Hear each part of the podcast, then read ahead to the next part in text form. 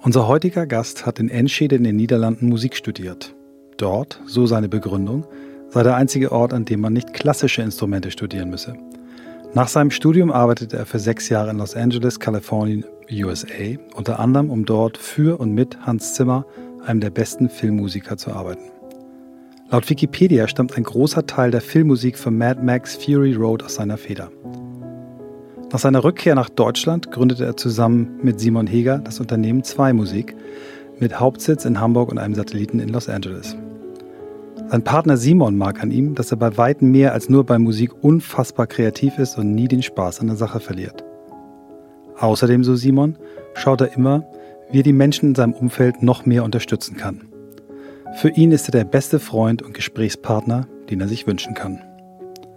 Seit mehr als drei Jahren beschäftigen wir uns mit der Frage, wie Arbeit zu dem werden kann, was die Menschen stärkt, statt sie zu schwächen.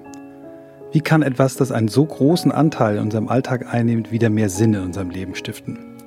Was können wir tun, damit Führung ein Dienst und Beitrag zur gemeinsamen Sache wird, statt nur immer die eigene Karriere im Blick zu haben?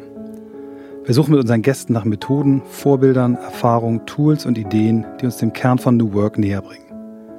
Dabei beschäftigt uns immer wieder auch die Frage, ob wirklich alle Menschen das finden und leben können, was sie im Innersten wirklich, wirklich wollen. Ihr seid bei On the Way to New Work, heute mit Christian Vorländer.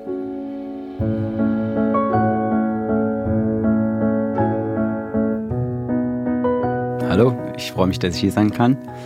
Äh, danke für die Einladung. Ich bin sehr gespannt. Ich auch. Sag mal, Wikipedia sagt, du bist 1983 oder 84 geboren. Was stimmt? ja, weiß ich auch nicht. Also ich weiß auch nicht, wie dieser Eintrag zustande kam.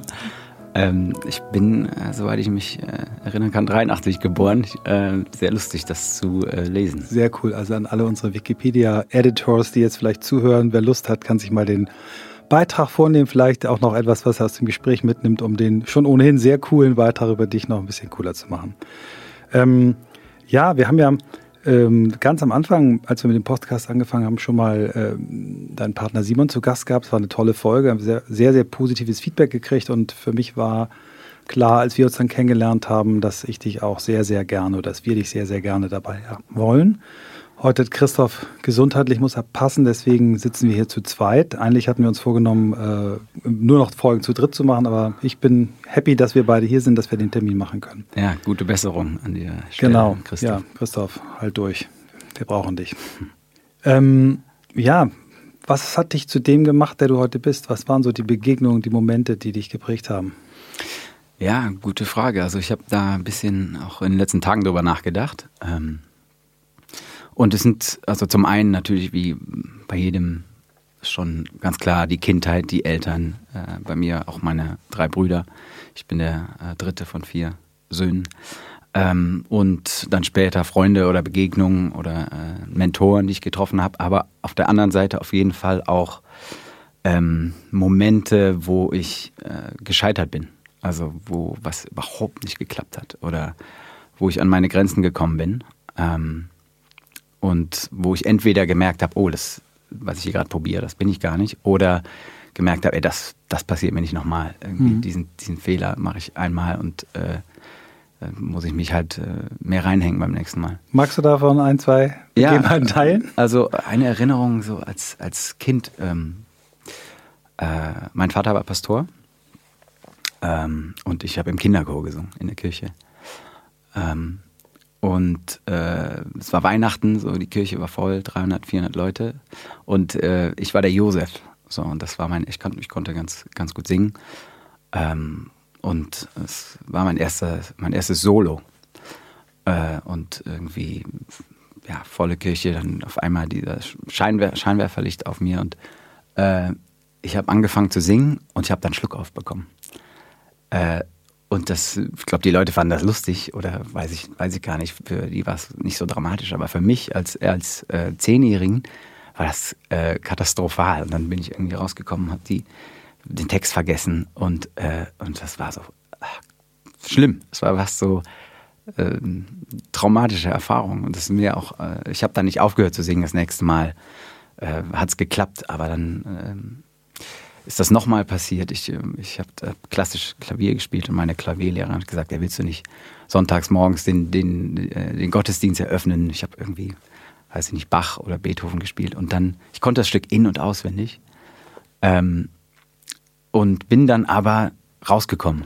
So. Aber nicht über einen Schluck auf, sondern. Nee, nee, einfach, diesmal einfach äh, ähm, raus, total verhaspelt und nicht wieder reingekommen. So nicht irgendwie Verspieler drin, sondern total Abbruch. So, und ähm, das war äh, ist nicht so schön. Und wie bist du damit umgegangen? Bist du dann irgendwie aufgestanden, rausgelaufen? Oder, Nö, oder ich habe es irgendwie, irgendwie probiert mhm. zu Ende zu bringen und dann bin ich, bin ich raus. Ja. Aber ähm, das äh, erklärt vielleicht, warum ich, äh, ich mh, lieber Musik schreibe für andere, für Filme oder für Künstler, als selbst auf der Bühne zu sein. Ähm, und ich habe auch gemerkt, also ich, ich fühle mich nicht so wohl im, im Rampenlicht. Ich hatte auch, ähm, oder habe auch jetzt nicht das, das Bedürfnis, ähm, berühmt zu werden, sondern habe irgendwie mehr die Rolle angenommen. Ich, ich kann kreativ sein und kann Musik schreiben, äh, ohne das Performen überlasse ich anderen, die sich da wohlfühlen und die es auch besser können. Machst du es für dich selber noch, dass du, also ich meine, ähm, also ich kann das ja nur aus meiner eigenen, äh, auch in einem Chor entstandenen Leidenschaft äh, fürs Singen. Ähm, ich muss auch nicht unbedingt auf der Bühne stehen, ähm, weil ich es auch nicht richtig mhm. gut mache. Ich mache es ab und zu, stelle mich auf eine Bühne, aber ähm, ich singe eigentlich viel mehr für mich alleine. Singst du für dich alleine? Ja, schon. Ja. Ähm, auch irgendwie mit, mit Gitarre oder Klavier oder im Auto. Mhm. Das, ist das, das, ist das Beste. Äh, und ich singe auch super gerne mit, äh, mit Freunden oder so. Also wir machen natürlich im Studio auch sehr viel Musik und es sind super Musiker da, die ähm, fantastisch auch singen und spielen können. Und das, das macht unfassbar viel Spaß. Es, es liegt, glaube ich, nur an dem, an dem Rampenlicht. Ich mhm. merke es auch, sobald irgendwie eine Kamera an ist oder äh, auch wie jetzt so das Racket-Lämpchen leuchtet, ist ein anderes Gefühl, auch man spricht anders oder mhm. ähm, ich kann damit umgehen, aber es ist, äh, es war immer so, diese Erinnerung bleibt. Mein Ziel ist, dass du irgendwie spätestens zehn Minuten vergisst, dass wir hier ein ja. Mikro haben. Ähm, die, die Entscheidung für die Musik als Beruf, wie ist die, wie ist die gereift? Ja, also ich habe dann, ähm, wie gesagt, als Kind viel Musik gemacht, äh, hatte dann irgendwann als Teenager überhaupt keinen Interesse mehr. Gerade klassische Musik fand ich ähm, ab einem bestimmten Punkt sehr langweilig, weil mir wurde was vorgesetzt, was vor ein paar hundert Jahren geschrieben wurde und das musste ich lernen. Und das habe ich dann geschafft, aber nach zwei Wochen war es auch wieder weg. So, und ich hatte ähm, nie gelernt, Musik äh, mit anderen zu machen oder Musik selber zu schreiben, sondern nur dieses Auswendiglernen. Und da habe ich das Interesse daran verloren und dann habe ich mich eher auf Sport konzentriert, bis ich. Ähm, Was war so dein Sport? Fußball, mhm. absolut. Also ich habe wirklich meine ganze Kindheit und Jugend äh, gekickt. Ich hatte dann äh, leider eine Verletzung und musste, musste aufhören für ein paar Jahre. Ähm, aber alle möglichen Sportarten. Also ähm, und ich hatte äh, ähm, mit meinem älteren Bruder, es war, alles war ein Wettkampf. Also es war, ähm, alles war Competition und er war zweieinhalb Jahre älter. Ähm, er würde jetzt sagen, nee, zweieinviertel, so viel älter bin ich nicht. äh, äh, genau, ja. Und er hat natürlich immer gewonnen, so. Ähm, äh, und nicht immer so, aber wenn ich dann mal gewonnen habe, dann hat das auch ein bisschen so gedreht, dass es, ja. Äh, ich habe dich ja gewinnen lassen. Absolut. So, äh, und ich musste mich halt, ähm, musste mich halt immer mehr anstrengen, um überhaupt eine Chance zu haben. Es war auch dann oft irgendwie ausgeglichen, aber meistens habe ich natürlich verloren. Und da habe ich so ein bisschen dann auch, glaube ich, ähm, gemerkt, dass ich mich mehr anstrengen muss, aber auch gleichzeitig, dass Verlieren nicht so schlimm ist und das Verlieren vielleicht gelernt. Ähm, äh, genau, und dann ähm, kam die Musik zum, irgendwann wieder. Genau, die Musik kam wieder mit, mit Gitarre, also wirklich ich, äh, gelernt, äh, Gitarrenunterricht gehabt und fand es mega. Äh, und dann hat mir ein Freund. Ähm, Hast du Gitarre auch ähm, nach Noten gelernt oder mehr nee, mit Akkorden? Genau, oder? das hm? ist halt der hm? Unterschied. Du hm? kannst selber Musik machen ähm, und Songs schreiben. Äh, oder du lernst super schnell einfach äh, Lieder zu begleiten und du hast einen ganz, ganz anderen äh, Ansatz als beim klassischen äh, Klavier. Und dann hat mir ein sehr guter Freund eine Software gegeben, Fruity Loops hieß das. Das war eine Demo-Version ähm, von einem Musikproduktionsprogramm. Äh, und da bin ich dann komplett drin versunken. Also ich habe nichts mehr anderes gemacht. Äh, so, du hast halt, ohne dass du der perfekte Musiker sein musst, hast du so viele Möglichkeiten. Ähm, und ich habe nichts mehr anderes gemacht. Ich habe Beats gebaut, all, in allen möglichen Genres, mich, mich probiert. Ganz, ganz furchtbare äh, Trance-Musik gemacht. So, äh, aber alles einfach probiert. Ähm, aber es war eine Demo-Version, das heißt, ich konnte das nicht speichern. Äh, und dann, oh, wow. Und, ja, das war so ein 16 äh, Pattern Drum Computer, wie man es wie kennt. Mhm, mhm. Ähm, und dann musste ich mir das dann aufmalen, wie ich das, äh, wie ich das programmiert habe, so dass ich es beim nächsten Mal reproduzieren konnte. Also absolut äh, lustig äh, im Rückblick. Aber das war so der Anfang. Und dann wusste ich, ey, das, das macht mir so viel Spaß. Hm. Hast du auch, äh, auch dann Songs mit, mit äh, Texten und sowas geschrieben oder hast du am Anfang eher dieses, dieses, sagen wir mal, Ich habe, nee, Elektro. Texte, Texte, hm? ich war auch nie und, und bin auch heute kein Texter. Ich finde, wenn ich, wenn ich Texte schreibe, kommt mir das immer blöd vor. Hm. Also ich denke, mhm. was ist das für ein belangloses Zeug? Und die Musik kann halt die, das sagen, was, was für mich ähm, Worte oder meine Worte nicht können. Andere Leute können das cool. äh, sehr gut besser. Und, und ähm, aus der Demo-Version wurde dann hoffentlich irgendwann eine, eine, richtige, dass du auch speichern konntest? Ja, ja, genau. Das war dann so der Weihnachtswunsch. Und dann äh, hat es da angefangen. Äh, und ich wusste aber absolut nicht, ähm, was ich damit machen sollte. Also aus, seit, äh, seitdem ich Kind war, äh, hatte ich irgendwie immer die Idee, Medizin zu studieren. Mhm, mh. Das war so im Kopf, ja, ich werde Arzt. Ähm, ich weiß auch nicht genau warum. Ich weiß natürlich auch nicht, wie das, als Kind weißt du auch nicht, wie der Arbeitsalltag natürlich aussieht. Sieht. Ähm, und dann, meine Eltern fanden die Idee, glaube ich, auch gut. Und als ich dann gesagt habe, ja, äh, aber ich mache hier so geile Beats, ich will eigentlich lieber das machen, fand ich es am Anfang natürlich auch, glaube ich, nicht so die waren, glaube ich, nicht so begeistert. Mhm. Mach doch was Anständiges. Ja, weißt du, dass genau. das so unterschwellig da mitkommt. Ne? Ja, Kinder genau. Und sie, kan ja, mhm. sie kannten, hatten, glaube ich, auch in ihrem Bekanntenkreis einen Berufsmusiker und das haben mitbekommen, dass das schwierig ist, davon auch eine Familie zu ernähren. Und, äh, aber sie haben mich dann doch echt ähm, sehr unterstützt. Mhm. Äh, am Anfang war natürlich so, hm, hm, hm. und ich war auch nach dem Abitur, dass ich, ach, das war auch noch so ein Moment, den ich komplett verhauen habe. Also ich mhm. kenne kenn niemanden, der sein Abitur so Erzähl, was äh, hast du für eine Note gehabt? Äh, also ich war ein guter Schüler davor, ja? ich mhm. musste mich nie, nie anstrengen. Äh, äh, und um zum Medizin zu studieren, brauchst du halt einen Schnitt von 1,8, 1,7 ja. und in die Richtung ging es und dann bin ich in richtig, richtig hart abgekackt. Also in, von Latein von 1 auf 5, von oh. in Geschichte von 2 auf 5 und das war, ich habe irgendwie hab nicht gelernt. Ich dachte, mhm. ja, es ging irgendwie immer ohne viel zu machen. Aber ähm, nur weil mein, mein Kurzzeitgedächtnis ganz gut ist, aber mein Langzeitgedächtnis ähm, nicht, ging es dann hin halt in der Abiturprüfung nicht. Und das war richtig katastrophal. Und dann konnte ich dadurch halt auch nicht, sonst hätte ich wahrscheinlich Medizin studiert. Mhm. Weißt du noch deine Note, was du hattest im Abi? 2,2 war Oh, das war super. Ich hatte 3,0. Äh. Also 2,2 hätte ich gefeiert.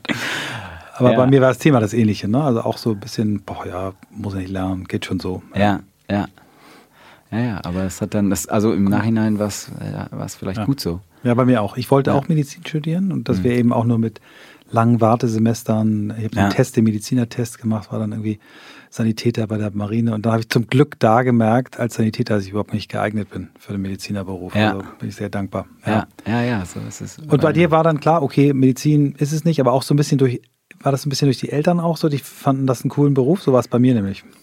Nee, Nee, also ich glaube nicht, dass die, hm. wie das irgendwie in den Kopf gesetzt ist, habe hab ich mir selber in den Kopf ja. gesetzt. Ich weiß auch nicht, warum. Wahrscheinlich äh, die Kombination aus, so, ein Arzt hat schon, äh, ist schon respektabel äh, und es hat einen guten Ruf und gleichzeitig hilft der Menschen. Macht was und, Gutes, ne? Genau. Das war äh, irgendwie, die kommen, aber ich weiß es wirklich nicht. Und äh, ja, ich dann nach dem Abi war ich, war ich komplett, äh, hab ich wirklich ein Jahr rumgehampelt und habe dann auch Rettungssanitäter-Ausbildung gemacht. Dachte, vielleicht wird das noch was. Aber eigentlich wollte ich Musik machen. Ja, super. Und die Vorstellung, was Musik als Beruf ist, war die da schon da, dass das, ich möchte gerne Musik schreiben? Also ich meine, ich glaube, wenig ja. junge Menschen sagen, ja. ich werde mal Hollywood-Filme. Ja, also es war Musik. schon, es war schon so Musikproducer, aber okay. den Job gibt's, mhm. also mhm. den gibt's halt, den kannst du schlecht studieren. Also es mhm. gab dann in Deutschland ähm, konntest du klassische Musik studieren oder ein Instrument oder ich glaube in Dresden hatte ich mich beworben auf klassische Komposition, aber es war ein ganz anderes Level und das war auch die Welt, wo ich gar nicht rein wollte, diese klassische ähm, Welt wo es zu viele Regeln gibt. Ähm, und dann gab es nur die Popakademie in, in Mannheim, da gab es aber zwei Studienplätze für Producer. Da bin ich äh, nicht reingekommen und dann habe ich in, in Holland davon gehört, dass es das gibt und bin hingefahren und ähm, fand das großartig. Wusstest sofort da. Ja. That's ja, me. Mhm. Genau. Und äh, wie, erklär mal ein bisschen ruhig, weil das, äh, glaube ich, für viele spannend ist. Wie, wie, ist. wie ist Holland zum Studieren? Wie ist, wie ist das, wie ist Leben da gewesen? Ähm, ja, lustig. Holland ist. Sprache wahrscheinlich Englisch, Studiensprache, ne? Nee, Holländisch. Also, ah, nein! Äh, ja, ja. Also ich konnte es auch nicht. Bin dann, äh, warte, eine Woche irgendwie so einen äh, Volkshochschulkurs gemacht. Äh, und ähm, du verstehst am Anfang halt, du kannst es gut lesen, aber du verstehst kein Wort. Und dann. Äh, Na, zum Glück habt ihr die Noten, mit denen ihr euch dann auch da unterhalten konntet. Ne? Also das ist ja irgendwie, Musik ist schon nochmal eine universelle Sprache, ne? Also Absolut, ja. Aber ähm, ich habe mich dann auch gezwungen, es zu lernen. Also ich habe dann nach ein paar Monaten gemerkt, nee, ich meine ganzen, ähm, es waren sehr kleine Klassen, zwölf Leute, glaube ich, aber es waren zehn Holländer und es geht halt nicht. Also mhm. und dann habe ich mich hingesetzt, das gelernt, das geht auch schnell. Also dann in zwei Monaten konnte ich mich gut, ganz gut äh, verständlich machen. Und es war auch dann ein guter Schritt irgendwie, es ist eine neue Kultur, aber es war nicht so ein riesen äh, ähm, nicht so ein Riesenunterschied und es war nah an Deutschland dran. Sowas hat mich vielleicht so ein bisschen vorbereitet auf den, auf den Schritt äh, nach Amerika dann. Mhm. Und was war, was, also weil du ja, das habe ich ja bei Wikipedia geklaut, du bist da hingegangen, weil es eben nicht so klassisch ist. Was, was waren so die Fächer? Was habt ihr gelernt? Wie wurde euch das vermittelt? Also was? Mhm. Also es gab ähm, verschiedene Hauptfächer, Komposition, äh, Sounddesign, ähm, Musiktheorie, ähm, äh, äh, Sound Engineering, ähm, Musikonomy, das war so ein bisschen Musikbusiness, aber absolut äh, weltfremd, also praxisfern. So. Und das, das ganze Studium ist, also es ist ja wie bei anderen Künsten, ähm, du musst das nicht studieren, um es auszuführen. Aber es ist einfach die beste ähm, Entschuldigung, um vier Jahre Musik zu machen und deine Eltern machen dir keine, sich keine Sorgen. Also so, und natürlich ist es ähm, ist das Umfeld wichtig. Also du lernst halt andere Leute kennen, äh, bist nur mit Musikern umgeben. Äh, und das Wichtigste für mich waren da halt die, auch die, die Connections, die ich gemacht habe. Mhm. Und dann auch mein Mentor, äh, Tom Hockenbruch, äh, Junkie XL, also war als Junkie XL bekannt als Künstler, der ähm, war zu der Zeit schon in, ähm, in LA. Wie ist der dein Mentor geworden? Der ist, ähm, also der ist 20 Jahre getourt, hat auf großen Festivals immer gespielt. Ähm, der hatte Anfang 2000, äh, 2000 hat er einen, einen Welthit mit so einem Elvis, Elvis Presley Remix.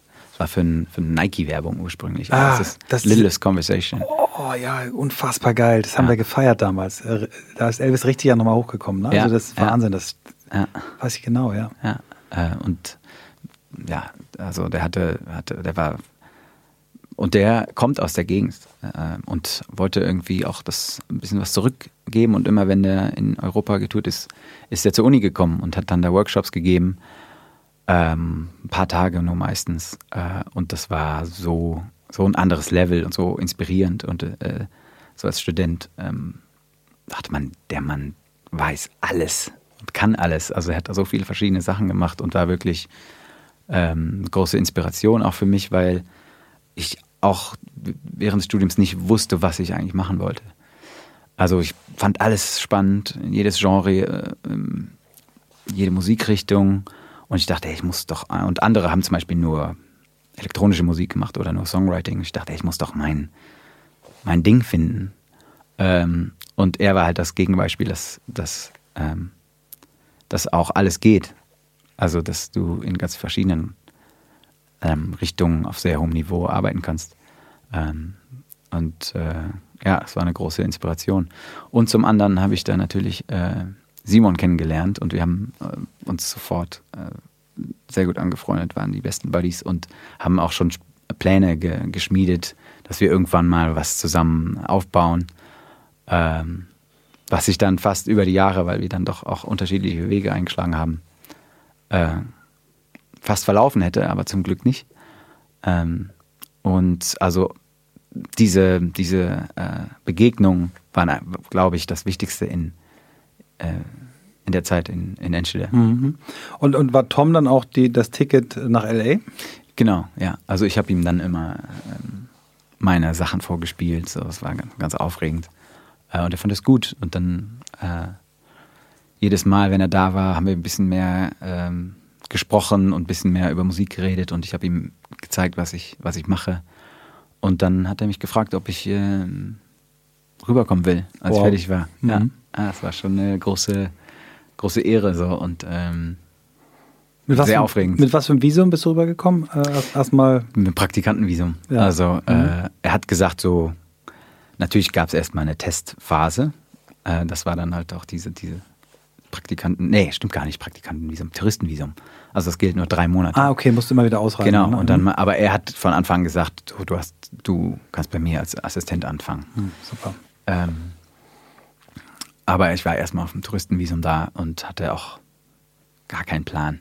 Hatte keine Wohnung und äh, bin dann in der ersten Zeit, äh, glaube ich, siebenmal umgezogen und äh, irgendwie bei Bekannten oder die Leute, manche Leute waren wirklich unfassbar hilfsbereit und haben mich dann auch ein paar Wochen schlafen lassen. Äh, es war extrem aufregend. Äh, und dann habe ich nach diesen, nach diesen drei Monaten Praktikant, Praktikantenvisum bekommen, das ein, für, ein, für ein Jahr gültig ist, aber habe quasi auf diesem Visum gearbeitet. So. Mhm, mhm, mhm. Und hast auch schon verdient, konntest dich selber ernähren oder musstest du noch? Ja, also. Musst du noch Kellnern oder was hast du? Nee, es ging schon, aber es war knapp so. Ja, also es ja. war auf jeden Fall knapp, aber es war total egal. Mhm. Also es ist ja auch, keine Ahnung, die meisten Studenten leben ja auch de facto unter der, unterhalb der Armutsgrenze. Mhm. So, aber es ist total egal, man fühlt sich halt nicht ja, arm, klar. sondern im Gegenteil. So. Und du liegst am selben Strand, ne? Also es ist das, ja. das, die wirklich schönen Dinge kannst du eben dann doch nicht für Geld kaufen. Und, äh, ja. und was war am Anfang, also im Start, was war so deine Aufgabe als Assistent? Was habt ihr, du hast ihm geholfen beim Komponieren oder, oder war das eher? Ja, ja, also ähm, was ich vorhin schon meinte, er hat unfassbar vielseitig gearbeitet. Zum einen als, als Künstler noch, elektronische Musik. Ähm, dann hat er Remixe gemacht für, für Madonna, für Coldplay, für wirklich die ganz großen Namen. Ähm, er hat Computerspiele gemacht äh, für Need for Speed. Also, also die Musik dafür? Mhm. Genau, mhm. aber auch, wir haben dann ein Theaterstück gemacht, das ist eine Live-Performance, also wirklich alles Mögliche. Ähm, und ich konnte oder durfte von Anfang an auch mit äh, Musik machen. Ähm, er hatte davor einen Assistenten, der äh, unfassbares Brain, also er wusste wirklich alles über alles, äh, hat auch zwei Master Degrees äh, und hat die, hat die ganze Technik äh, verwaltet, aber konnte keine Musik schreiben. Also dieses Intuitive äh, hatte er nicht, war wahrscheinlich so in den meisten Sachen deutlich weiter als ich, aber einfach, einfach machen oder einfach ohne zu viel darüber nachzudenken oder zu viel Theorie zu brauchen, ähm, war halt eher mein Ding und deswegen konnte ich von Anfang an ähm, mit Musik machen. Äh, das war natürlich die beste und ich war der einzige ähm, Composer äh, Assistant, das heißt, war es für mich die absolut beste Schule, so Masterclass, One-on-One -on -one für, für wow. ein paar Jahre. Ja. Wie lange warst du bei ihm? Ähm, insgesamt äh, fünfeinhalb Jahre, ja. Also mhm zum, äh, am Anfang ähm, äh, haben wir in Topanga gearbeitet, da hat er sein Haus und sein Studio und das ist äh, äh zwischen LA und Malibu, also 15 Minuten nur. nur. Ich habe auch in Venice am, am, am, Strand da in so einem ziemlich zerrockten Partyhaus gewohnt. Äh, war der Einzige, der arbeiten musste und habe auch von Anfang an extrem viel gearbeitet.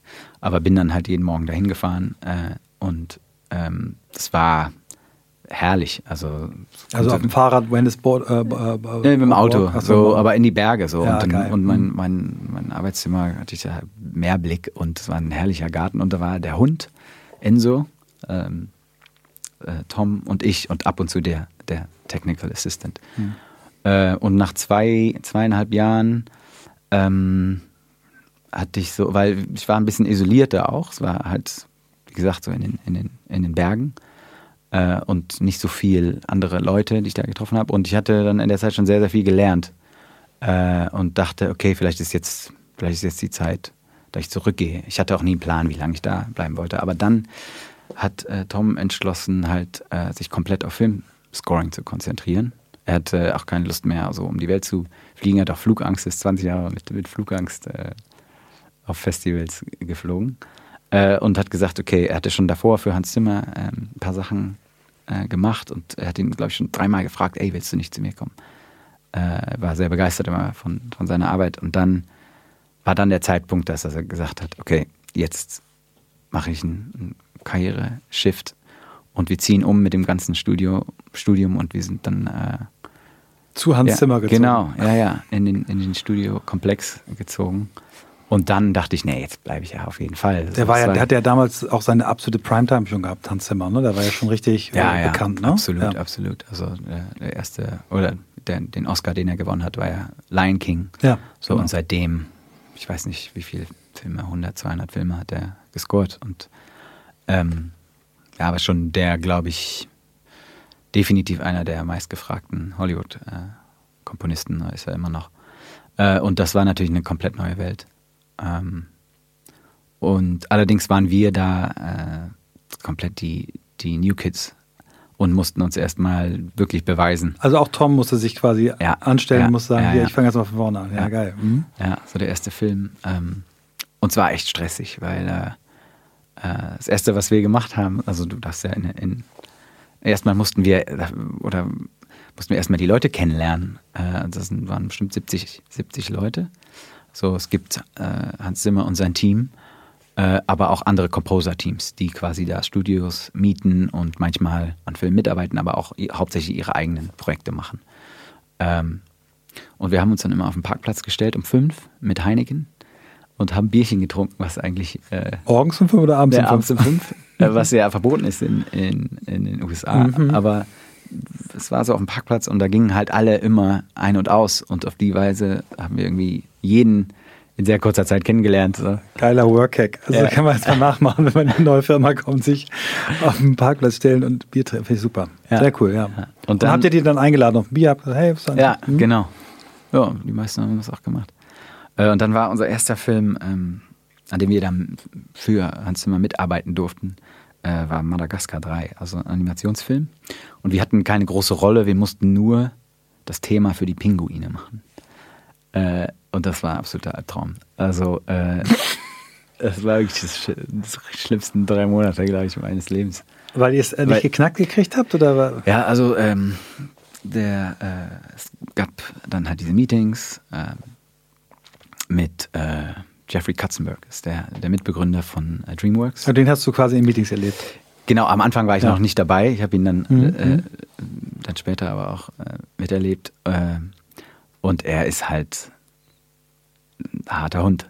So, und, äh, dann, äh, und vor allen Dingen, ja, es sind so Hollywood-Stories, aber er, ist auch, er hat den, den Wahlkampf damals von Obama mitfinanziert. So, und er war in Meetings äh, hat der Präsident halt oder der zukünftige Präsident angerufen so, und er musste raus, ja, sorry.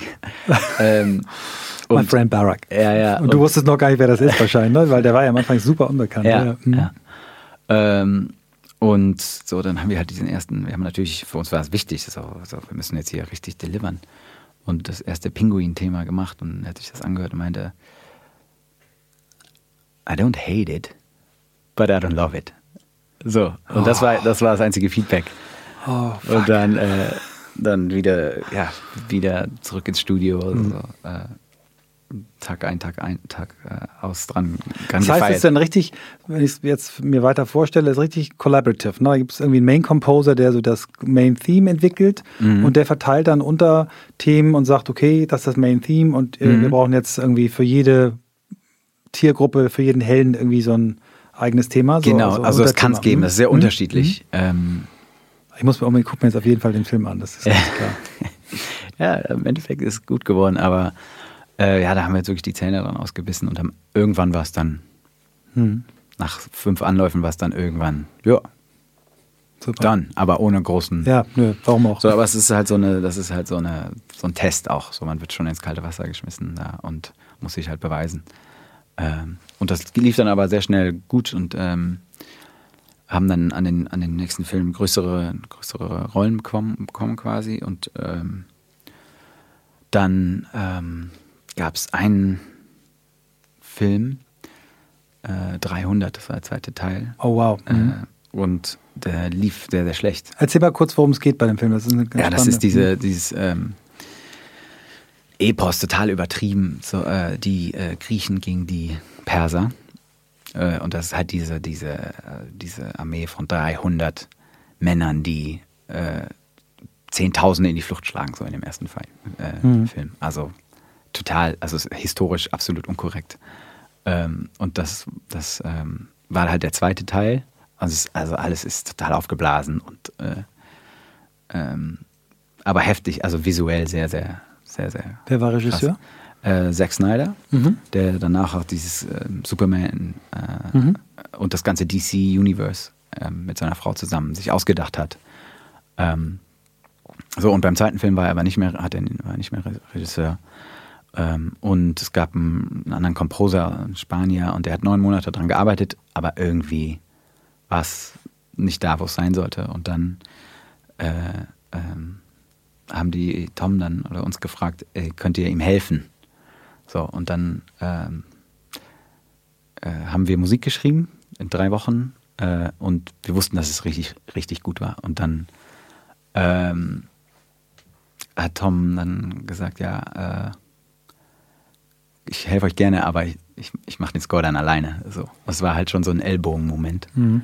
Äh, und für, für seine Karriere und für meine dann natürlich auch, der, der mit dranhängt, war es sehr wichtig, aber es war schon so, boah, das ist schon ähm, hart, in, mhm. auch in, in, in Hollywood und so hätte es wahrscheinlich jeder andere auch gemacht und wahrscheinlich ähm, ja, läuft es oft so. Aber ich fand das auch, ich, ich fand das auch ähm, irgendwie, ich wollte das nicht. Mhm. Ich wollte, also ich wollte nicht in meiner zukünftigen Karriere in solche Situationen entweder kommen oder sie dann so äh, hart lösen. Ja, durch, ja. ja kommen wir später noch drauf, ja. wie du es gelöst hast. Ja, aber auf jeden Fall, ja. ja. genau. Und dadurch kam eins zum anderen und dann äh, haben wir halt dann auch, ähm, hat Hans Zimmer uns sehr, sehr gepusht und dadurch haben wir dann äh, größere eigene Filme bekommen. Der erste war katastrophal, glaube ich, mit Harrison Ford und äh, ähm, Newman und der hat auf Rotten Tomatoes 2% bekommen.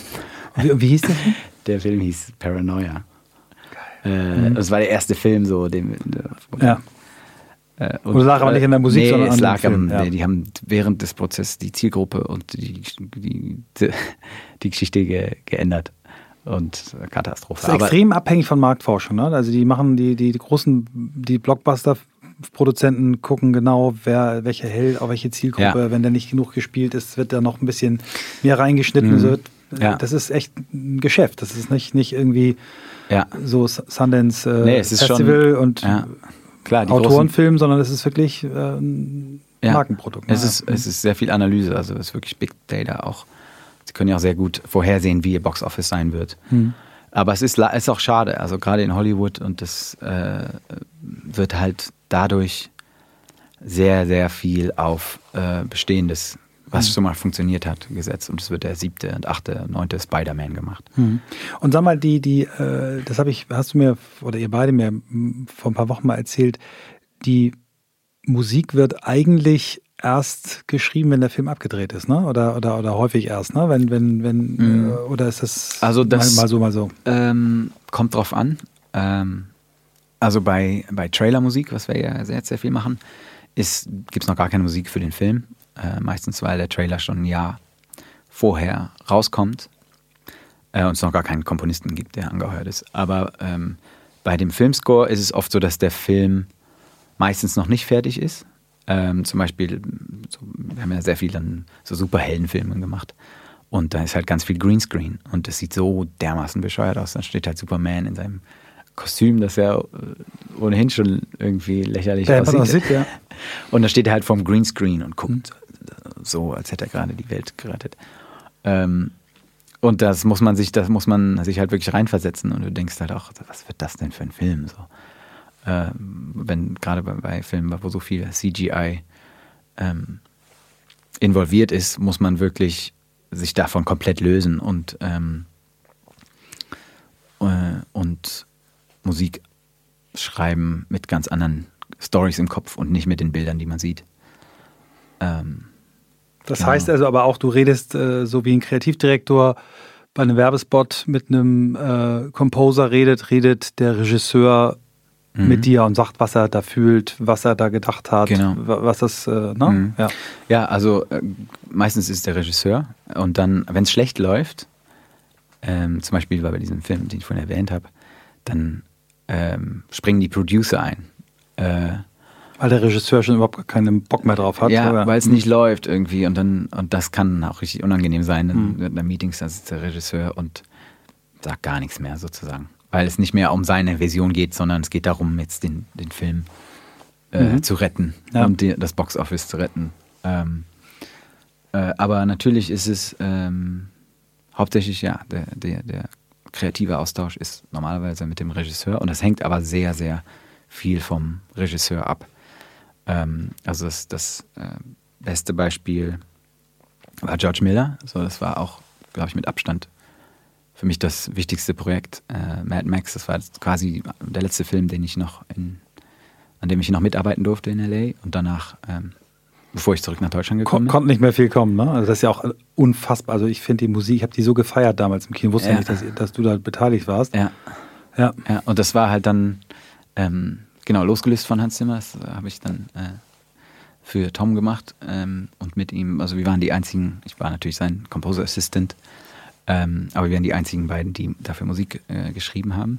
Und er hat die Themen geschrieben äh, und so den, den, den Grundsound äh, gestaltet und da auf der Basis habe ich dann mit ihm äh, die Musik gemacht ähm, und die und die Szenen quasi gescored.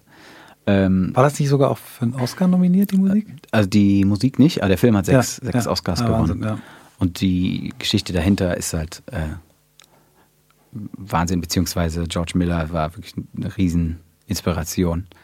Äh, also ich habe ihn dann auch getroffen. Er, dieser, ein großer Teil wurde in Australien ähm, produziert. Er hat da seine Produktionsfirma. Äh, und er kann, ja, er hätte locker mein, mein Großvater sein können. Äh, er, hat, er hat in den 70ern den ersten Mad Max gemacht und das war halt ähm, ein unfassbarer Erfolg mit gar keinem Budget. Und es war der erste, er hat eigentlich ein neues Genre erfunden. Also es war der erste postapokalyptische Film. Ähm, und hat danach auch noch, noch einen Oscar gewonnen für einen Animationsfilm. Und auf jeden Fall ähm, war es bei ihm so anders als, als bei dem Beispiel, was ich gerade erzählt habe. Er war sowas von in charge. So, und er hatte so eine klare Vision, was der, was der Film sein soll.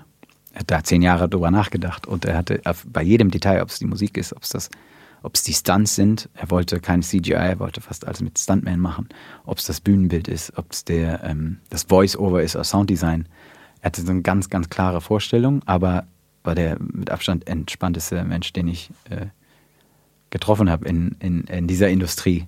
Also ähm, ich glaube auch, weil er dies, sich diesen Status zum einen erarbeitet hat, also in seinem Kon Vertrag stand, glaube ich, auch, dass er Executive Producer ist. Also da konnte niemand anders kommen und sagen, äh, nee, wir nehmen, wir, das geht so nicht. So. Ähm, und er hat sich einfach durch nichts, es lief alles, alles schief in dem Film. Also die haben in Australien in der Wüste gedreht und es hat angefangen zu regnen. Und die Wüste wurde halt grün. Äh, und sie mussten dann komplett alles nach, nach Namibia schiffen. Die haben diese unfassbaren Fahrzeuge hergebaut. Und die stehen, glaube ich, immer noch in, in der Wüste, in, in Afrika zum Teil. Äh, und die Hauptdarsteller haben sich richtig in die Haare bekommen. So, da musste, also, äh, da musste dann der Chef von Warner Brothers nach Australien fliegen, um äh, Tom Hardy hatte sich, glaube ich, äh, oder hatte sich dann eingesperrt in seinem Hotelzimmer und äh, wollte nicht mehr weitermachen. So. Und dann musste der Chef rüberkommen und so die, die, äh, die Wogen glätten. Und man sieht es auch so. Er ist, äh, äh, er ist in manchen Filmen dicker. Very angry. Er ist in manchen Filmen dicker, weil er. Also irgendwie, Szenen, ja. Mhm. Ja, ja, mhm. in manchen Szenen. Weil er so viel die Hotelbar leer gesoffen Ja, absolut.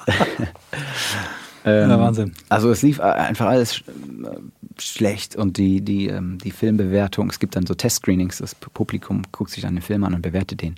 Also schon, auch wenn der Film noch nicht fertig ist, im Prozess. Und die waren auch richtig schlecht. So, und Warner Bros. hat sich Sorgen gemacht, sagte, ey, weiß nicht, so können wir den Film nicht releasen. Aber George Miller hat dann jedem einfach in Seelenruhe einfach nie gesagt, was er genau zu tun hat, sondern immer nur seine Vision erklärt so mehr über, über das Gefühl oder die Vision geredet, als konkret mhm. ähm, um Details. Es ging darum, dass man es versteht, mhm. was, was, was er will oder was in unserem Fall natürlich, was die Musik, ähm, was die Rolle der Musik ist. Das ist ja ganz, ganz, sag mal, wie du es beschreibst, ein ganz modernes Führungsverständnis, ne? Also zu sagen, ich äh, erkläre meinen Leuten ähm, vielleicht nochmal, wie man Segel setzt, äh, aber dann lasse ich sie segeln, ne? Also nicht, äh, mhm. äh, nicht zu sagen, du musst das so und so machen, sondern das ist das Bild, wo ich hin möchte. Ne? Ja, genau. Hast du dir, wenn wir, ich habe vorhin mitgenommen, dieses Ellenbogending war nicht so deins, ähm, aber was hast du, hast du konkret da drüben gelernt, was dir mhm. heute bei deiner Arbeit hilft? Was hast du mitgebracht? Ähm, also auf der einen Seite natürlich wirklich ganz viel Handwerk, so. Ähm, auch bei Remote Control, also dem, dem Studiokomplex von Hans Zimmer, arbeiten halt wirklich nur sehr, sehr talentierte, sehr ambitionierte äh, Menschen so. Und mit denen hatte ich dann da auch natürlich viel mehr Austausch. Ähm, obwohl man schon auch in seiner, in seiner, in seinem, in seinem Team, in seiner Gruppe bleibt, aber äh, man kriegt so viel mit. Ähm, auch dadurch sehr viel, ähm, durch den Prozess, wie Filmmusik geschrieben wird, auch sehr viel von Hans Zimmer gelernt. Also ähm, der Fakt, dass ähm, wir nicht auf Szenen schreiben, sondern ähm, erstmal, bevor wir überhaupt ähm, zum Bild arbeiten, 45 Minuten so eine sogenannte Suite schreiben. Und ähm, da sind die Themen enthalten und die Soundpalette. Und äh, es ist ein Stück, Stück, Musik, das ja. man auch so hören kann. Also, mhm, also wie, wie, wie eine Symphonie oder. oder genau, ja. ja. Mhm. Und dadurch hast du viel kreativ äh, mhm. und künstlerisch viel mehr äh, Freiheit, weil sobald du zum Bild arbeitest, bist du komplett ja äh, abhängig von, von, ähm, von den Szenen, von den Schnitten. Geschwindigkeit. Von, genau. Mhm. Äh, und so ist, ist die Musik viel stärker und die wird dann nachträglich äh, angepasst ans Bild. Ähm, so, wenn der Regisseur den, den Sound mag und die Themen mag, dann erst wird, wird zum Bild gearbeitet und das ähm, macht einen Riesenunterschied und macht auch viel mehr viel mehr Spaß als Composer. Mhm. Ähm, und solche Sachen habe ich halt sehr, sehr viel gelernt, aber ähm, zum anderen auch wirklich ein dickes Fell bekommen, so mit Stress umzugehen. Äh, ich bin in der Zeit wirklich zum Workaholic geworden. Mhm. Äh, ich habe oft, also gerade bevor Deadlines 100 Stunden auch wow. äh, gearbeitet so. Mhm. Ähm, und eigentlich die ganze Zeit viel zu viel gearbeitet, aber es kam mir nicht so vor. Weil du das war so ein Tunnel, hast, was du liebst. Genau, ja, ja? Also ich habe hab viel gelernt, ich bin weitergekommen. Ähm, so, ich gab auch Phasen, wo ich dachte, boah, mach ich nicht mehr, kann ich, kann ich nicht mehr. Aber habe dann immer weitergemacht. Ähm, und es hat sich komplett, hat sich sehr ausgezahlt. Äh, und also mit Stress umzugehen, ähm, so lange zu arbeiten, bis man wirklich selber happy mit dem Resultat ist äh, und, und der Kunde sozusagen. Äh, nicht, nicht, nicht aufgeben und wirklich für das, das, das Letzte rausholen. Ähm, habe ich da, ja, habe ich da alles gelernt. Äh, und dieses ähm, Workaholic sein, bin ich eigentlich immer noch im Prozess, das mir äh, wieder zu äh, abzugewöhnen oder zu unlearn. Mhm, mhm. ähm, aber ich finde, das, das Wort Workaholic ist natürlich auch recht negativ besetzt. Ist, ist es aber nicht, muss es nicht sein. Also wenn es heißt ja nur, dass du in deine Arbeit aufgehst. Mhm. Äh, und ähm, das, also im, in, in der guten, in im besten Fall, so, dass du äh, dass sich, sich gar nicht wie Arbeit anfühlt. Und das hat es sich nie. Ja. Also ich hatte nicht einen Tag, wo ich dachte, oh, jetzt muss ich hier noch drei Stunden sitzen, sondern es war immer, oh fuck, der Tag ist schon vorbei. Ich will eigentlich noch so viel machen. Wenn man das mal in, in den Kontext setzt mit dem Jungen, der beim Singen einen Schluck auf bekommt und der alleine am Klavier in der Kirche sitzt ähm, und sich verspielt. ähm, und dann auf einmal in einem Weltklasse-Team eine wichtige Rolle spielt und, und äh, Musik für einen sechsfach äh, Oscar-prämierten Film schreibt. Ähm, ist der, dieser Ehrgeiz und der Anspruch ähm, damals geprägt worden oder ist der on the, on the go entstanden? Ich meine, das wird, man wird ja nicht mhm. zufällig äh, mhm. auf solche Projekte gesetzt. Man muss ja irgendwas mitbringen. Ja. Oder ist das äh, Talent? Ähm, was, ist, was hat dich dahin gebracht? Also, äh, gute Frage. Also, ich glaube, dass es definitiv eine Mischung ist. Also, man darf, glaube ich, nicht talentfrei sein. Dann wird es schwierig. Aber ich glaube, das meiste ist gerade in, äh, in der Industrie ist schon Willenskraft oder ein Ziel zu haben, weiterzumachen, Lust zu haben, ähm, dedicated zu sein und das einfach zu wollen. Ähm, weil auch in keinem anderen Job kann man das, diese Stunden einfach stemmen, so, wenn, das, wenn du das nicht unbedingt willst. Äh, und was ich vorhin oder am Anfang schon mal gesagt habe, diesen, diesen Ehrgeiz, ich hatte das, ähm, wusste das vielleicht über mich selber nicht, dass ich so ehrgeizig bin oder ähm, gewinnen muss. So, weil ich dachte, ja, mein großer Bruder, der muss doch immer gewinnen. Ich, äh, äh ich, mir ist das nicht so wichtig, aber also jetzt auch bei uns im Team habe ich schon so den Ruf, dass ich sehr, sehr ehrgeizig bin und ähm, auch ist immer noch so, keine Ahnung, wenn wir auch, wir spielen auch ähm, oft irgendwie, wir haben diesen Sommer ein neues Spiel, Cornhole, habe ich dir schon von erzählt. Ja. Und äh, ich habe schon, ich muss schon irgendwie, ich will auf jeden Fall gewinnen. äh, aber ich nehme es dann, ich nehme es auch mit Spaß. Also ja. ich, ich, es ist, ich hoffe und glaube auch, dass ich da nicht so krampfhaft bin, aber so, mhm. ich bin schon auf jeden Fall sehr competitive und das, ähm, und ich habe mir, glaube ich, dann auch in dieser Zeit äh, schon im Studium und dann natürlich in LA Leute gesucht, die das in mir triggern oder die mir den Ansporn geben oder die so viel besser und weiter sind in dem, was sie machen, dass ich äh, da irgendwie mithalten muss. Also ähm, hm. Ja. Cool. Simon äh, und du, ihr habt euch zwischendurch fast verloren, hast du vorhin gesagt. Ähm, er war dann auch, glaube ich, ein paar Monate oder ein halbes Jahr auch in LA. Wann, wann seid ihr wieder mhm. zusammengekommen und wann ist die Idee, äh, die Idee entstanden, dann wirklich mhm. zusammen mit dem durchzustarten, was heute zwei Musik ist? Ja. Sagt ihr zwei Music oder sagt ihr zwei Musik? Ähm, wir sagen eigentlich nur noch zwei. Zwei, ja. Ähm, aber normalerweise, also der Name ist, äh, wir sind immer noch sehr glücklich damit, aber in Amerika ist es schwer, weil die Leute sprechen Sue aus oder Tue hm? oder hm? Twiwai. Hm. Äh, ja, weil ihr schreibt ja das Z mit einer genau. 2 und dann ja. WEI. Ne? Aber es ja. ist auch gut, die Leute merken sich ja. und, und, visuell ist. Ja. Aber abgesehen davon, ähm, äh, also Simon war zwei Jahre auch in L.A. Er war vor, äh, vor mir da.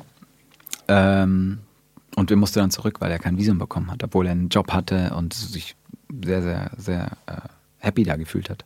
Es war auch ziemlich heftig dann für ihn, zurück zu müssen. Ähm, und äh, dann war ich da und ich wusste ja auch an, am Anfang nicht, wie lange. Und unsere Pläne waren auch ein bisschen noch nicht so konkret. Wir haben immer gesagt, ey, wir wollen äh, ein Studio über dem Surfshop in Venice Beach. so ein nee, ist klar. Schnapsidee. Ja. Äh, und das, ähm, ja, das war dann natürlich schwierig. Er ist dann nach Hamburg gegangen und ich bin doch deutlich länger in LA geblieben, als ich dachte. Aber wir haben uns jedes Jahr besucht. Ähm, er ist, glaube ich, fast jedes Jahr nach LA gekommen oder ich nach, ich nach Hamburg. Ähm, wir haben auch uns natürlich ausgetauscht, aber der Plan war natürlich, da war halt ein Ozean dazwischen. Ähm, und er ist dann in Hamburg äh, in die Mer äh, Werbemusik-Welt äh, eingetaucht und ich war halt in der, in der Filmmusik und die beiden Welten haben halt sehr, sehr wenig Überschneidung. Ähm, und mir, bei mir war aber dann irgendwann der Punkt, dass ich sehr, sehr genau wusste, dass ich äh, weg will, dass ich äh, selbstständig arbeiten will, dass ich auch nochmal zurück nach Deutschland will, weil irgendwie zehn Jahre erst in Holland und, und in LA äh, vergangen waren und ich eigentlich auch gar nicht mehr genau wusste, wie es ist, in Deutschland zu leben als erwachsener Mensch. Ähm, und die Kombination von ich will selbstständig arbeiten, ich will nicht mehr von jemandem abhängig sein und man ist auch dadurch an, von, an, an Visum gebunden. Ähm, wenn ich mich in den USA äh, hätte selbstständig machen wollen, es geht gar nicht. Du hast halt äh, 30 Tage Zeit, so, um, um dein Business aufzubauen. Oder es, es war halt komplett ähm, nicht möglich. Und ich wollte auf der anderen Seite auch nochmal nach Deutschland was ganz Neues ausprobieren und habe auch gemerkt, ähm, dass ich dieses, dieses Leben nicht haben will. Also nur zu arbeiten. Äh, und der Weg ist relativ klar vorgezeichnet als, als Hollywood-Composer. Also wenn du auf, auf einem bestimmten Level bist, ähm, du musst einfach dranbleiben und zehn Jahre durchackern und irgendwann, wenn du Glück hast, äh, kriegst du halt einen großen Film selber. und hast dann junge Leute, die 100 Stunden für dich. Genau, aber dann du musst dann trotzdem ja. auch dieses ja, Pensum klar, weitermachen. Ja, okay. so. äh, und mhm. es ist halt schon eine krasse, krasse Mühle und ich habe auch gesehen, viele Leute äh, sind auf Dauer da nicht glücklich. Also es, äh, sie haben alle dieses Ziel vor Augen und äh, es ist ihre Leidenschaft und äh, es macht auch un unfassbar viel mhm. Spaß, aber es ist zu viel. Also es ist ähm, auch im Vergleich zu anderen ähm, Branchen in der Musik ist es Filmscoring extrem hart, weil du hast nicht ähm, ein Album von 60 Minuten oder ein Commercial von 45 Sekunden, bei, bei dem du auch ständig Feedback kriegst und Anpassungen machen musst, sondern 90 Minuten oder zwei Stunden Musik. Und, ähm, äh, und es kann sein, dass du was fertig geschrieben hast und alle sind happy, aber dann ändert sich der Schnitt. So, und du musst ständig die Musik anpassen. Also viel, viel der Arbeit ist, ist das, der, der, der spaßige Teil oder der Fun-Part ist die Musik zu schreiben, aber es dann zum Ende zu bringen, ist einfach schon äh, Knochenarbeit und ich, ich mag es immer noch unfassbar gerne, aber ich bin, hat dann irgendwann den Entschluss gefasst, ich will nicht diesen Weg gehen, wenn der Preis dafür ist, dass ich ähm, A, kein soziales Leben habe und B, nicht mit, ähm, mit meinen Freunden arbeiten kann. Ich habe das, weiß ich noch, irgendwann, es war eine Nacht, äh, an dem ich auch wieder irgendwie endlos durchgearbeitet habe und dann bin ich irgendwie dann, um ein bisschen runterzukommen, um den Block gelaufen und dachte, nee, ich will, äh, ich will mit Freunden arbeiten, was eigenes aufbauen und unabhängig sein und ähm, das, ich muss nicht in Hollywood um jeden Preis bleiben. Das war wirklich so ein Moment, den du erinnerst und dann hast du äh, eine Mail an Simon geschrieben oder ihn angerufen und gesagt, äh, Alter, jetzt geht's los. Äh, nicht ganz, aber ich bin dann zurückgekommen äh, und er hatte in der, in der, in der Phase auch die Idee, also es war halt dann schon, unser Plan war schon recht weit weg. Ne? Und er hatte in der Phase die Idee, sich auch selbstständig zu machen, aber mit seiner alten Firma aus, aus äh, Venice. Mhm, mhm, also er wollte gerade quasi eine Zweigstelle aufbauen mhm, mhm, von dem Musikhaus. Und dann, das war, welche war das? Was? Äh, Morphonics. Morphonics. Mhm. Ähm, und dann bin ich zurückgekommen und dann habe ich gesagt, mm, brauchen wir nicht, wir, brauch, wir können das selber. Also wir brauchen keinen Partner, lass es, lass es selber machen. Und dann hat er gesagt, okay, hat so in der Woche seinen Job gekündigt. In, äh, und dann haben wir angefangen, Pläne zu machen. Äh, ja, es war sehr, sehr, Super. sehr spannend. Heute habt ihr einen wirklich sehr, sehr einmaligen Mix. Hat wahrscheinlich keine andere Firma in Deutschland so, ne? Dieses Thema Film-Trailer-Musik ist mhm. ja dann, dann, wie du quasi dein Talent da auch direkt wieder umsetzen konntest. Dann das Thema Werbemusik Gaming-Musik, habt ihr mhm. erzählt, wird mhm. auch mehr. Und dann habt ihr ja auch noch das Thema eigene Künstler, die ihr entwickelt. Genau. Vielleicht erzählst ja. du mal, wie ist seid ihr aufgebaut, wie macht ihr das? Weil ich finde das einen unfassbar ja. integrierten und modernen Ansatz, äh, menschorientiert. Ich bin ja, weißt du ja, ein Riesenfan von eurem Team ja. und eurer Idee. Beschreib mal zwei Musik. Ja, also ähm, das äh, entwickelt sich so schön. Also ähm, als wir angefangen haben, Simon war natürlich sehr, sehr gut äh, äh vernetzt in, in der Werbeindustrie ähm, und hatte wirklich auch über die Jahre viele Freundschaften aufgebaut äh, und, ähm, und einfach war sehr gut drin sozusagen. So, es, wir mussten nur noch sagen, ey, wir sind die Neuen, wir machen uns selbstständig. Wir hatten super Elevator Pitch, so äh, Hollywood Sound äh, ähm, und das hat von Anfang an sehr gut funktioniert. Äh, und dann haben wir aber gemerkt, ey, wir dürfen und wollen auch nicht ähm, diesen Filmbezug verlieren. Ähm, es war mir auch sehr wichtig, dass, dass, dass wir nicht nur ausschließlich Werbung machen. Und dann ähm, bin ich nochmal nach einem halben Jahr zu einem Filmprojekt nach LA gegangen. Äh, und das lange Geschichte, aber es hat nicht funktioniert. Und dann dachten wir, ey, was machen wir jetzt? Und dann äh, haben wir äh, Trailerhäuser angeschrieben in, in LA. Und die waren auch sofort begeistert. Wir haben die Demos geschickt und haben uns dann quasi eins aussuchen können und haben dann angefangen, Trailermusik zu schreiben. Es ist halt, es ist eine Welt, gibt es auch wieder wenig Überschneidung zwischen Filmmusik und Commercials eigentlich. Also ähm, es, ist, es ist ja so, so gesehen eine Werbung für den Film, mhm. aber die, die musikalische Sprache, sage ich mal, ist, ist viel filmischer. Ähm, und dann haben wir einfach ein Album geschrieben, ähm, ohne, ohne konkreten Auftrag. Und das haben wir dann uns, unserem Label gegeben und die geben das dann den Editoren. Und die dann im besten Fall mit der Musik schneiden und ähm, es für Trailer verwendet wurde. Und bevor das Album überhaupt raus war, hat mir schon ein paar Demos geschickt und dann haben wir gehört, ah, äh, eins ist vielleicht im Rennen für einen Superheldenfilm so und dann, dann äh, waren wir hier im Kino und äh, wollten einen ganz anderen Film gucken und dann wir hatten keine Bestätigung bekommen und dann wurde, haben wir einen Trailer gesehen von äh, Wonder Woman. No. Ja, und äh, sind da durchgedreht, dachten, wie krass ist das denn? Also ähm, mit unserer Musik. So. Und das ging halt sehr schneller als gedacht und dann äh, waren wir halt mit so einem Start halt hatten sofort mehr Editor, Editoren Interesse mit unserer Musik zu arbeiten oder haben sich erstmal angehört und dann äh, ging das sehr schnell, dass wir da wirklich viele Placements bekommen haben. Ähm, also das war quasi der erste Schritt, sodass wir dann recht schnell den, das Standbein Werbung und Trailermusik aufgebaut haben.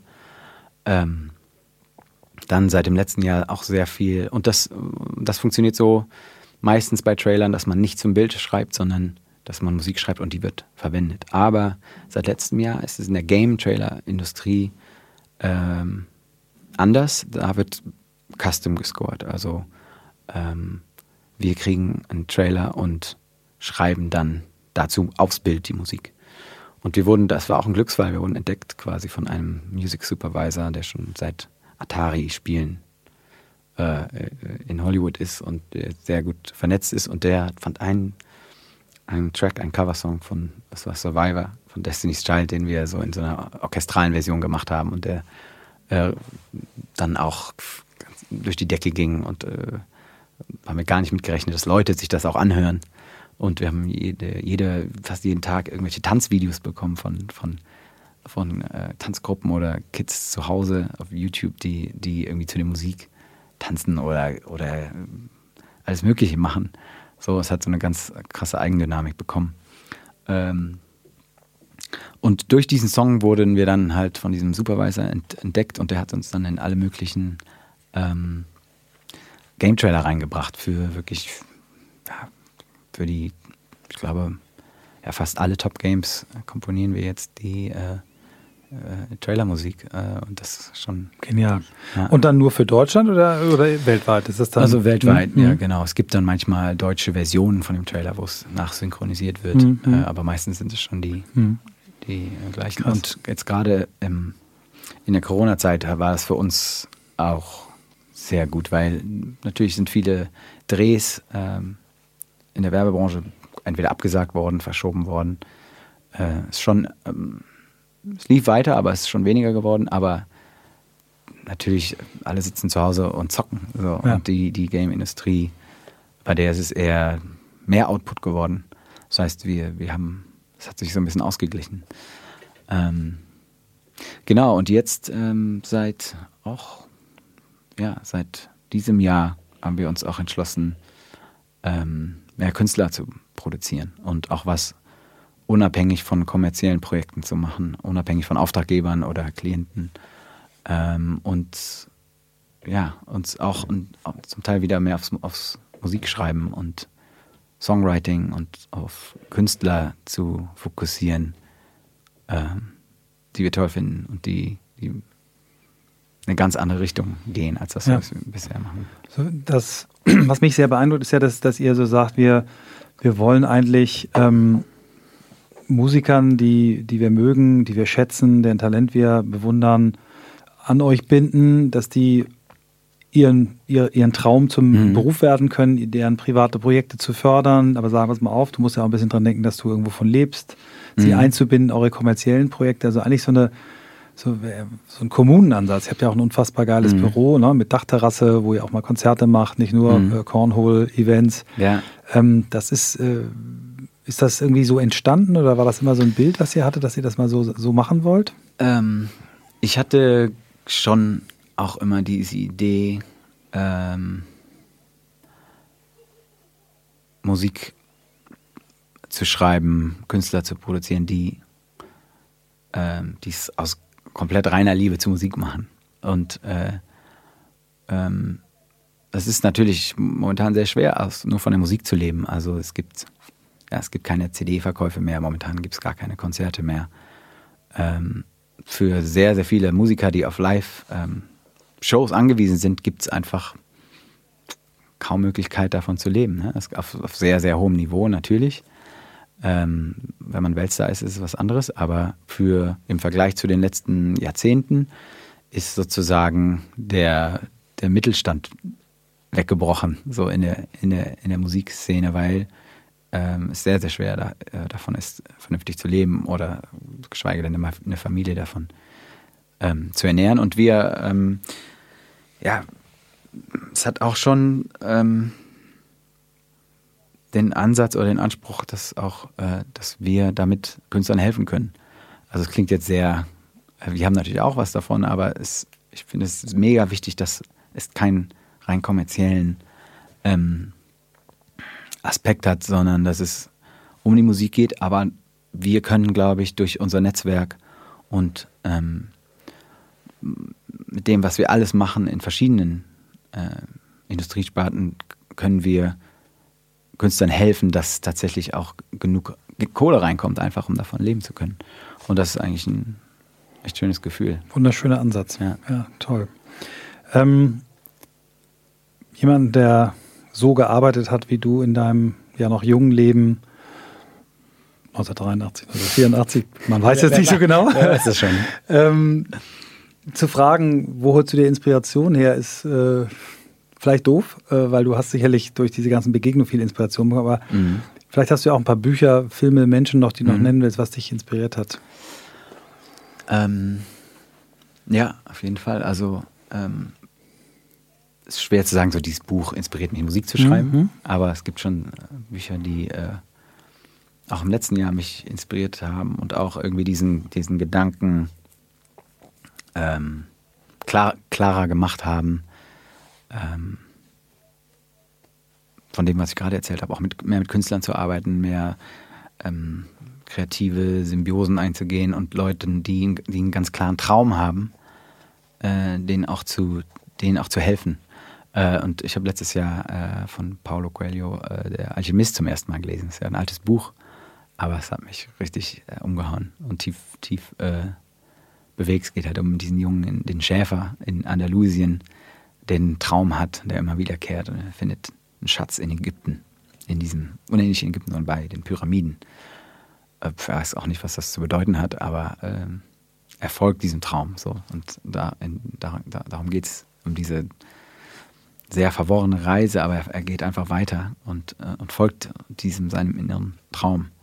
Äh, und ähm, es ist irgendwie so fantastisch geschrieben, sehr einfach, mit der sehr einfachen Sprache, aber mit sehr, sehr viel Weisheit. So. Und manchmal, muss, also ich würde es auch empfehlen zu lesen und nicht also zu hören, weil es gibt halt einfach so manchmal einen Satz und du musst das Buch einfach eben weg, äh, weglegen und es ähm, sacken lassen. Äh, was löst, hat sehr viel ausgelöst bei mir. Ähm, ich habe jetzt auch noch andere Bücher dieses Jahr von ihm gelesen. Dann ist ähm, Veronika beschließt zu sterben. Ähm, geht es um Verrücktheit. Also es geht am Anfang um eine Frau, die depressiv ist, sich das Leben nehmen will und sie endet in der äh, Psychiatrie. Ähm, und direkt am Anfang schreibt dann der Autor zum Nebensatz, der einfügt, dass er äh, ähm, er wurde als junger Mann von seinen Eltern in die Psychiatrie eingewiesen. Dreimal. Ähm, und die haben das nicht böse gemeint. Und er, hat, äh, er wollte immer darüber schreiben, über diese Erlebnisse. Aber erst, wenn seine Eltern nicht mehr leben. Er konnte denen das irgendwie nicht ähm, quasi antun, weil er hm. wusste, sie haben das Beste für ihn gewollt. Sie dachten halt, er wäre auf einer, auf der falschen, auf der falschen, auf der schiefen Bahn irgendwie. Und er ist halt, er denkt an, er ist ein Kreativer, er ist ein Schreiber, er hatte immer irgendwie krasse Träume und Visionen. Ähm, und dann hat er halt darüber geschrieben ähm, und sehr, sehr spannende Perspektive, auch was es heißt, verrückt zu sein. Ähm, und zum einen wird dargestellt, dass ähm, die Verrücktheit ja sehr davon abhängt, ähm, ob man damit alleine ist. So, wenn alle verrückt, wenn alle verrückt sind, ist man normal in diesem Umkreis, äh, in dieser Gesellschaft. Ähm, äh, und ähm, das aber ist auch auf der anderen Seite super wichtig, ist seiner eigenen Verrücktheit zu folgen, also dem, was man, dem, was man wirklich, wirklich will. Äh, genau, und das ist sonst, da wird es so geschildert, dass wenn man das nicht macht, das, was man wirklich, wirklich machen will, ähm, dass sich Bitterkeit irgendwie ansammelt. Äh, und das führt eigentlich äh, oft zu, zu echter Verrücktheit oder zur Depression. Ähm, und sehr, sehr spannendes Buch. Toll. Ja. Ähm, letzte Frage. Ähm, wenn du eine Bucketlist jetzt schreiben würdest, ich weiß nicht, ob du eine hast, und da würden jetzt drei Dinge drauf kommen. Mhm. Eine Sache, die du noch ähm, erleben möchtest, eine Sache, die du noch lernen möchtest und eine Sache, die du noch geben möchtest, zurückgeben mhm. an die Gesellschaft oder an wen auch immer. Was wären die drei Sachen? Ähm, also was ich noch machen will, ist gerne äh, eine lange Reise zu Fuß. Also ähm, wahrscheinlich auch alleine oder weitestgehend, weitestgehend alleine.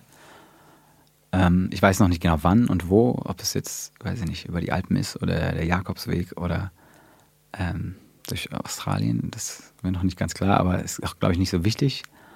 Ähm, ich merke das immer für mich, wenn ich alleine in der Natur bin, ist es wirklich sehr, sehr, ähm, sehr inspirierend und für mich die, eins, die, die, ähm, die, die einfachste Art zu meditieren. So, die, die Gedanken kommen und gehen und es, es entsteht ganz viel Platz für neue äh, und für Klarheit. So. Und äh, ich glaube, dieses und das passiert bei mir, wenn ich einen Tag wandere. Ich glaube, es passiert was ganz anderes, wenn ich das ein paar Monate mache.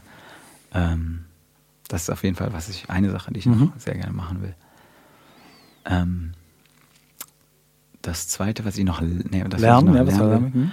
ähm, also ich würde gerne noch mehr von anderen Kulturen lernen. Ich probiere gerade Spanisch zu lernen, was sehr schwer ist. Meine Freundin äh, kommt aus Südamerika, aus Kolumbien. Ähm, und es ist sehr schwer, wenn man nicht da ist. Also ich kann mir gut vorstellen, da auch mal eine Weile wirklich in die Kultur einzutauchen. Ähm, aber äh, und zum anderen ist seit letztem Jahr auch durch ähm, einen Künstler, mit dem ich gerade, äh, dem wir gerade ein Album machen, der aus äh, Ghana kommt, beziehungsweise ist in Berlin aufgewachsen, aber ist nach Ghana ähm, ausgewandert und ist jetzt wieder zurück in Deutschland und ist eine ganz, ganz tolle ähm, Freundschaft auch daraus entstanden. Ähm, und seitdem habe ich auch äh, das Bedürfnis, mit ihm mal nach Ghana zu gehen. Vielleicht wollen wir da ein Musikvideo drehen, aber ich würde gerne noch mehr von der afrikanischen Kultur, die auch meinen Musikgeschmack ähm, sehr geprägt hat als, als Kind und immer noch, noch, sehr, noch viel mehr davon lernen, äh, da ein, äh, eintauchen. Ähm, genau, und was ich zurückgeben will, ist, glaube ich, zum einen ähm, alles, was ich gelernt habe also auf musikalischer oder kreativer Ebene, was ich zum Teil auch schon machen kann, äh, was mir auch Spaß macht. Ähm, und zum anderen, genau, was ich, auch, was ich vorhin schon angesprochen habe, dieses ähm, Künstlern helfen ähm, und eine kreative Community aufzubauen, die sich gegenseitig unterstützt und die gegen die, die äh, kreativ ist und nie die Freude ähm, Musik machen verliert äh, und aber mehr ist als eine Firma oder ein Arbeitsplatz, sondern äh, ja, eher eine, eine kreative Community. Ähm, und da habe ich sehr viele Ideen. Das ist noch, noch alles ähm, noch nicht ausgereift so, aber ähm, ich glaube, das ist auf jeden Fall ein großes Ziel und was, was ich auch vielleicht zurückgeben kann. Danke dir, Christian, für dieses Gespräch. Vielen Dank. Hat mich sehr gefreut.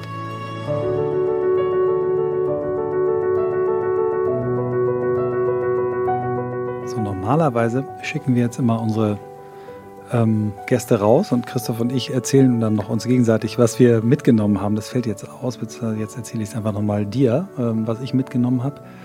Ähm, ich finde deine Geschichte unglaublich ähm, bewegend. Ähm, ja, aus diesen Misserfolgen oder diesen, diesen Missgeschicken, die du als, als junger Mensch erlebt hast, äh, ne, die mhm. Singen und Schluck auf und Vorspielen, ich glaube, das ist für Musiker wirklich die Hölle.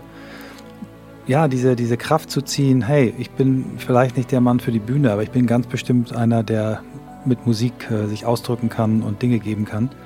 Und wie du diesen Weg über deine äh, Ausbildung, dein Studium und deine Jahre ähm, in LA ähm, ja, mitgenommen hast in dieses neue Unternehmen. Und ähm, ja, ich habe euch beide, Simon und dich, eben als extrem reflektierte ähm, Menschen kennengelernt, die eben sich nicht damit zufrieden geben, jetzt sehr erfolgreich ihr, ihr Ding aufzubauen, sondern die sich immer die Frage stellen, was kann da noch kommen? Ich erinnere, dass wir, das haben wir jetzt nicht thematisiert, aber dass wir auch darüber gesprochen haben, ist zwei eigentlich der richtige Name, dass einige bei euch im Team sagen, naja, ihr zwei halt.